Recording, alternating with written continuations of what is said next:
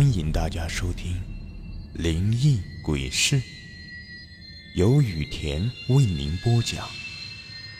最后提醒大家一句：小心身后。身后。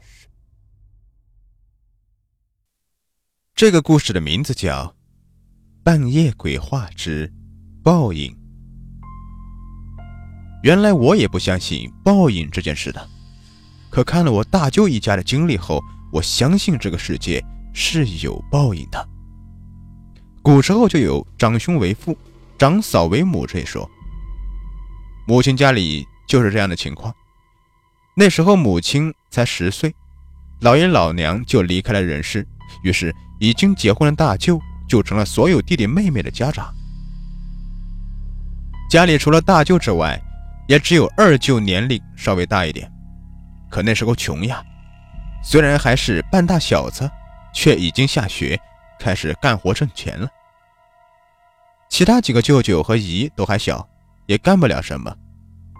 家里更是穷得叮当响，一年到头就指望着地里的收成过日子。所以二舅干活的收入对家里来说已经是一笔可观的收入了。因为农村人也没有存银行这一说，所以。有钱就放在家里大舅的手里。大家也知道，七几年的时候干活根本挣不到什么钱，一个月十几块钱就已经挺多的了。二舅也是能干、能吃苦、能出力的人。两年多的时间，存到我大舅手里差不多一百块钱。除了给家里的家用之外，剩下那些就是准备结婚用的。可当二舅谈了女朋友，准备订婚过礼时，才知道存在大舅手里的钱都被大舅妈拿回娘家了，补贴娘家人用了。向大舅要的时候，大舅拿不出来，反而被大舅妈一顿骂，把一家子搅和的不得安宁。可最终也没有把钱要回来。就因为这个事情，二舅的婚也吹了，不错的姑娘也跟了别人。就等于二舅给大舅妈家白干两年活。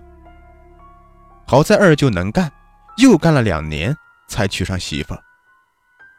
可人过中年，二舅妈却跟二舅离婚了，跟其他人跑了。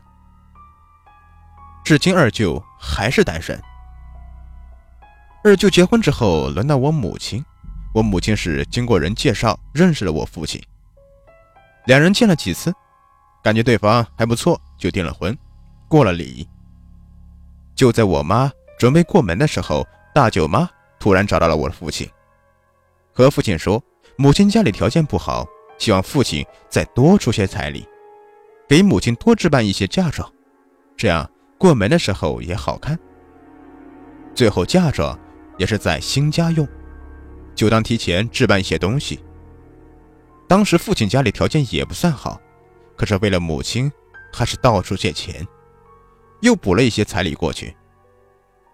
可当母亲过门的时候，除了一身新衣服、几床被子、几个盆、暖瓶，其他什么嫁妆也没有带来。后来才知道，父亲给母亲的彩礼都被大舅妈拿来买电视机了。哪怕那个时候电视机都是黑白的，只能搜到几个电视台，可八三年能在农村买上电视机。也算是件大事，会成为整个村的焦点。诸如此类的事情，在大舅这个家长做了不少，兄弟姐妹之间的争吵更是没有断过。特别是大舅妈，更不是省油的灯，颠倒黑白、扭曲坐直的本事，没有人比得上。她的嘴更损，骂人更狠。母亲及舅舅还有几个姨都没少挨骂。而大舅妈泼辣、胡搅蛮缠，更是一把好手。母亲及其他舅舅都是农村长大的，对大舅妈这样的人一点办法都没有。就算受了委屈，也得受着，找不到地方哭诉做主。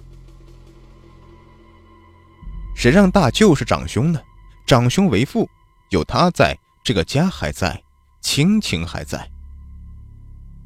虽然大舅妈做事有些过分，可弟弟妹妹们还是忍着，有时候也会吵闹，可亲情却还在维持着。